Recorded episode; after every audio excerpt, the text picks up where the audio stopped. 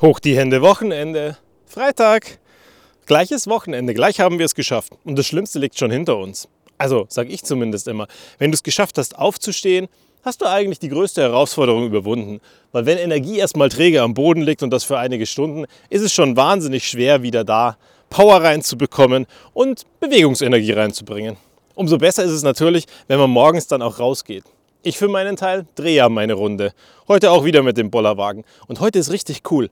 Heute hat es 0 Grad, aber es hat so einen lauen, relativ warmen Wind. Gut, manchmal ist ja auch ein bisschen stürmisch. Definitiv etwas, wo ich meinen Windpuschel auspacken kann für das Mikrofon, damit du nicht die ganze Zeit hörst. Aber sonst, hm, ich finde es spannend, was so gerade passiert.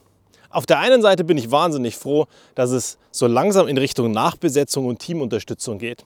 Da zeichnen sich zwei Personen ab, die äh, kommen werden. Also zumindest Stellen sind da. Eine Person wechselt aus einem anderen Bereich und bringt die Stelle mit. Und die andere Stelle ist jetzt endlich ausgeschrieben. Und das sind Sachen, die stimmen mich zuversichtlich, damit ich dann am Ende in diesem Team weniger alleine bin und noch mehr Unterstützung habe. Weil wir sind ein wahnsinnig kleines Team. Und dann umso spannender ist ja, wenn dann parallel so eine Phase ist, wo es wahnsinnig anstrengend ist, sehr, sehr viele Projekte laufen und man dann zu allem Überfluss eine ganze Zeit lang fast komplett alleine ist. Für mich aber ein schöner Prozess. Auf der einen Seite gibt es natürlich immer noch das Team, das hinten dran ist und dieses Team, das hinten dran ist, rettet mir persönlich jeden Tag den Hintern. Aber auf der anderen Seite ist es auch cool, wenn ich weiß, wo überall die Sachen vorangehen. Und ich sehe im Moment viele Dinge, die vorangehen. Und es macht mir wahnsinnig Spaß. Und dabei habe ich mich dann gestern erwischt, dass ich wieder am Telefonieren war. Die nächsten Themen schon mal anteasern, sagen, hey, bereitet hier was vor, bereitet dort was vor. Guckt euch dieses mal an, lasst mir dafür mal Angebote zukommen. Und dann wirst du dich fragen, ja, aber wieso macht dann das eigentlich? Hm, gute Frage. Ja, im Moment ist anstrengend.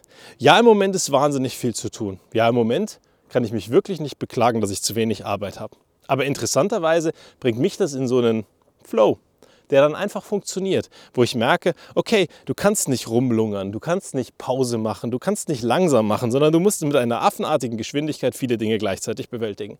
Und das Ergebnis ist, wenn ich die ganze Zeit in diesem Status bin, dass ich irgendwann merke, dass mein System sagt, hey, da wird aber noch mehr gehen. Und es viel achtsamer wird, weil links und rechts auf dem Weg bei dieser Geschwindigkeit du sonst Sachen übersiehst. Das Ergebnis ist, dass ich das eine oder andere Projekt dann eben nochmal anträge, weil ich mir denke, hey, da wollten wir reingehen, das haben wir übersehen, das könnten wir noch machen, hier müssen wir nochmal gucken. Und am Ende kommt ja auch eine Phase, wo diese stressige Phase vorbei ist. Und meine Einstellung ist zumindest dann, auch da möchte ich einen Grund haben, aufzustehen, was zu bewegen und was zu verändern.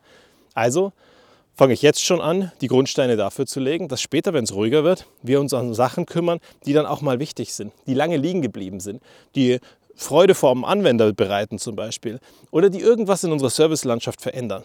Weil das eine ist, wenn wir technologische Notwendigkeiten bewältigen und uns Stück für Stück weiterentwickeln, dass wir das gemacht haben, was wirklich nötig ist. Aber das andere ist, wenn wir uns auch Zeit nehmen für die Dinge, die schön wären.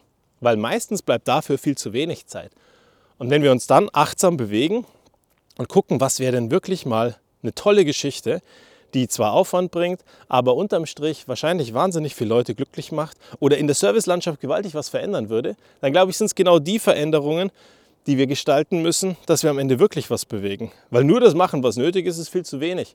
Und sich Zeit nehmen für das, was sinnvoll ist und was auch wirklich was Tolles bewegt, ist eine richtig coole Geschichte. Und da freue ich mich wahnsinnig drauf.